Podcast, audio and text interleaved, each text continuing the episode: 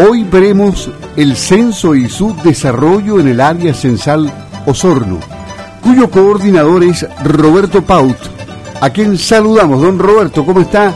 Buenos días, Luis Márquez le habla por acá.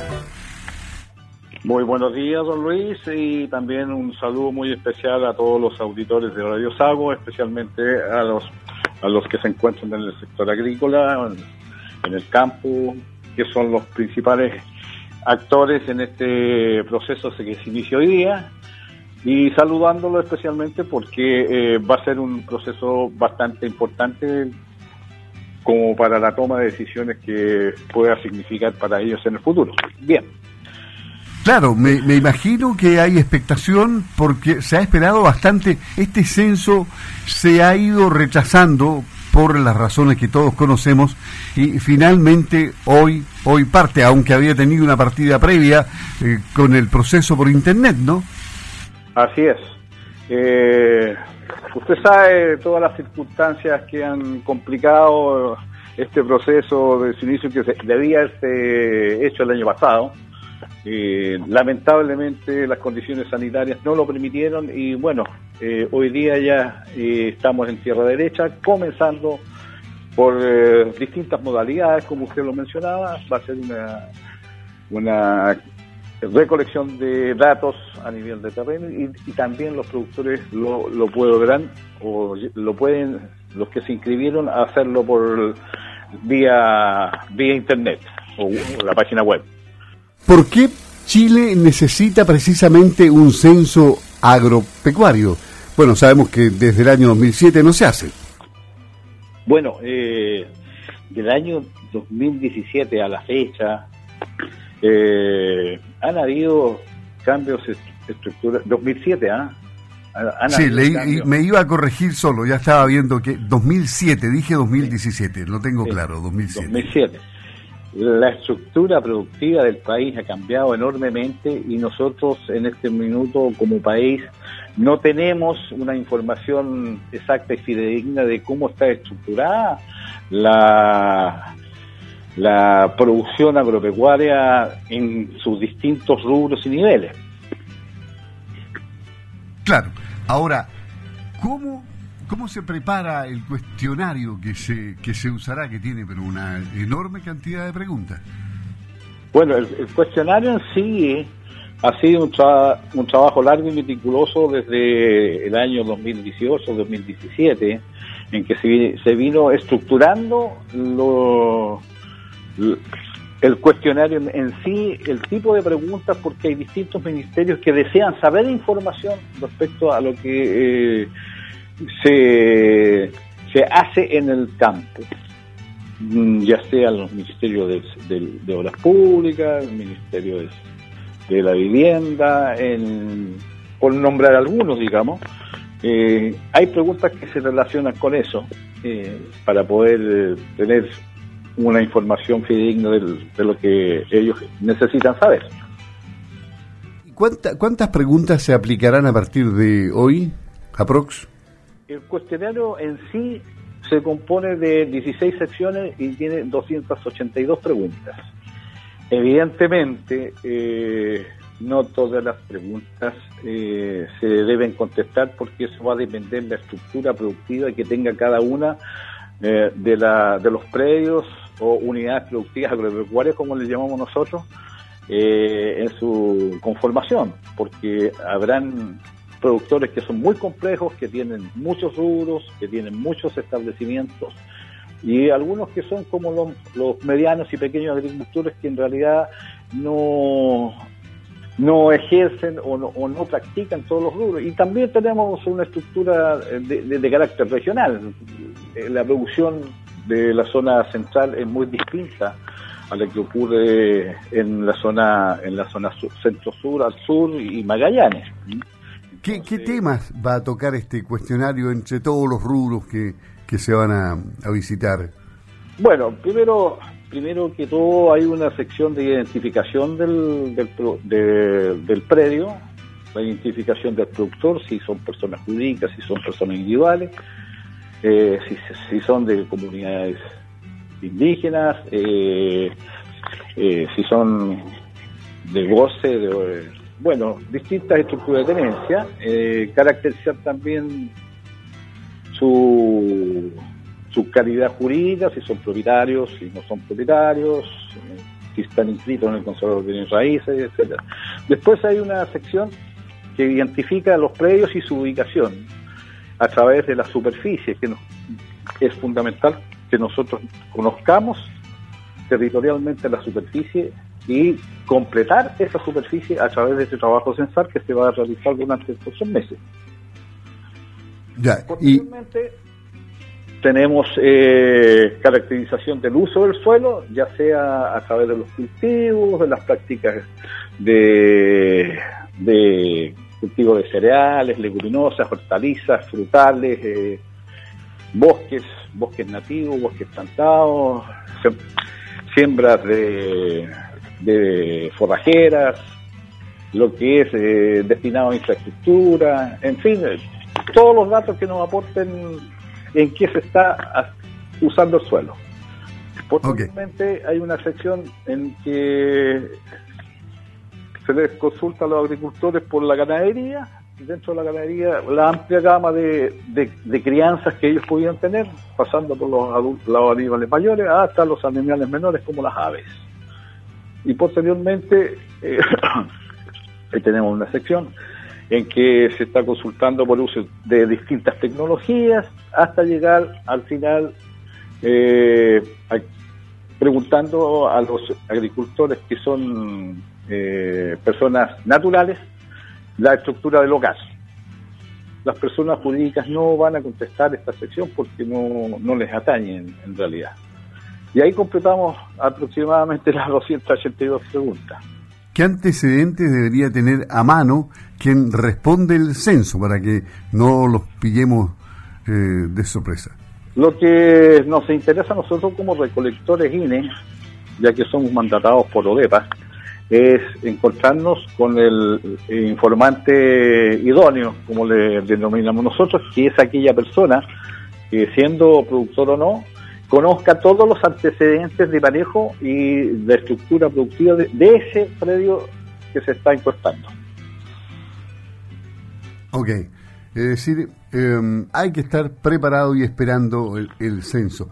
Em, ¿Cuánto van a demorar por predio aproximadamente, dependiendo, de, me imagino, de la extensión del predio? bueno, las preguntas son las mismas, eh, pero, pero ¿se calcula más o menos cuánto? En realidad va a depender mucho, como lo, mencionaba usted, dependiendo de la estructura productiva que tenga el, informante, porque puede ser que sean eh, predios muy complejos en que podremos tomar un, tiempo suficientemente largo como para eh, contestar. Hoy aquellos que tienen estructuras sencillas que va a ser realmente rápido pero nosotros calculamos que eh, entre media hora a dos horas, dependiendo del, tamaño, como le comentaba. Ahora, los eh, entre las preguntas frecuentes que hay sobre el censo también está que los productores están obligados a responder este censo. ¿Qué pasa si no lo hacen? Eh, bueno, esa es una pregunta media complicada que me hace, porque en realidad, por ley, todos los ciudadanos que residen en el país deben, deben contestar eh, las preguntas que por, por ley se establecen a través de los censos. Esa es la ley 17.374. ¿Están obligados entonces? Están obligados. Coercitivamente existen las herramientas, pero eh, la idea no es aplicarlas, sino que obtener eh, por todos los medios de buena voluntad que el informante nos entregue la información. Hay que hacer hincapié de que este, este censo, con la ley que usted mencionaba, que es la 17.374, en sus artículos 29 y 30, penaliza, penaliza cualquier información que los, los recolectores estén informando al INE. Por lo tanto, están protegidos por esta ley bajo el secreto estadístico. No se puede divulgar la información que se recoja a nivel de personas individuales o personas jurídicas.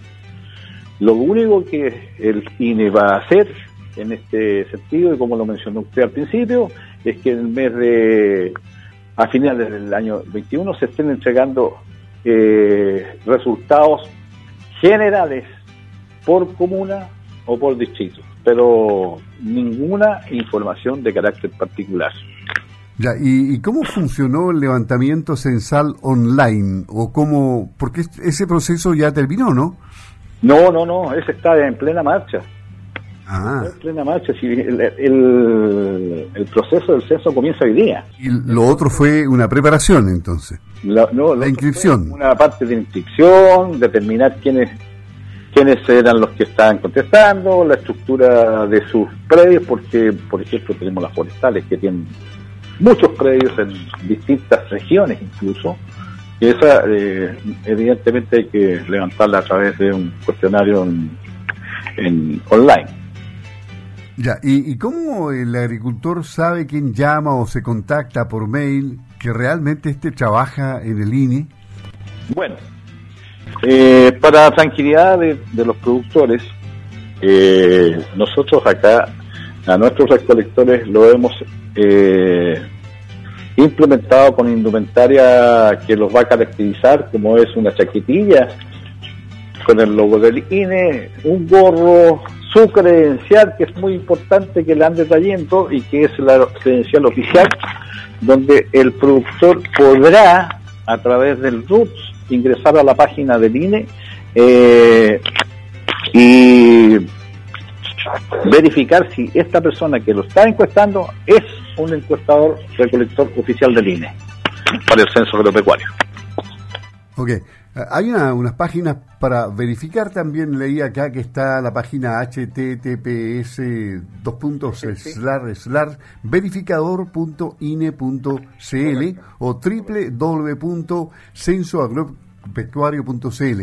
Ahí con el root del encuestador se sabe si efectivamente esa persona es, eh, efectivamente. es una buena medida. Efectivamente, así lo, así lo, lo corrobora usted. Ahora, eh, ¿qué es lo que es la ficha de indagación? La ficha de indagación es un es un, eh, una herramienta que tenemos nosotros para poder determinar si estamos en el lugar correcto y con la persona correcta para poder levantar el, el cuestionario. Ah, ya. O sea, claro. O sea, la persona llega, ¿cierto? Se encontró con un informante, el informante le va a decir, bueno, yo soy el informante de este predio, y de acuerdo a las preguntas que él tiene, va a abrir un cuestionario. En, porque estamos utilizando un sistema bastante moderno que es eh, a través de un, de un aplicativo que se llama el tablet, que es el, dispositivo móvil de captura, eh, que es como un teléfono de lo más grande, en la cual uno va ingresando los datos.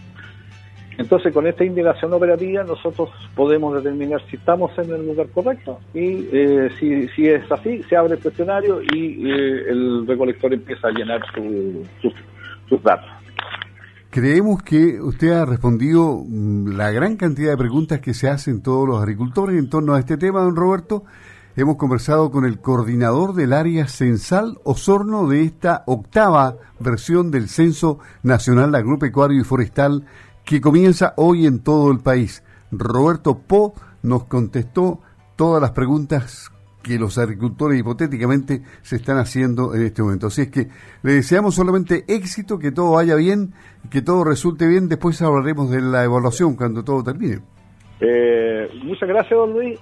Eh, la verdad, las cosas que yo le agradezco a usted, el poder haber conversado con usted y eh, quisiera solicitarles eh, muy encarecidamente y a todos los agricultores que estén atentos a la llegada de los recolectores y solicitarles también que tengan una buena disposición a entregar la información, porque en el, en el fondo va a beneficiarnos a todos y especialmente a ellos que son los productores agrícolas. Así que yo los invito entonces a recibir a las personas que van a estar trabajando con eh, los distintivos del INE durante los meses de marzo hasta el mes de junio, que va a durar el censo. O sea que durante este lapso de tiempo pueden pasar a ser visitados. Perfecto, muchas gracias, don Roberto, que esté muy bien, buenos días.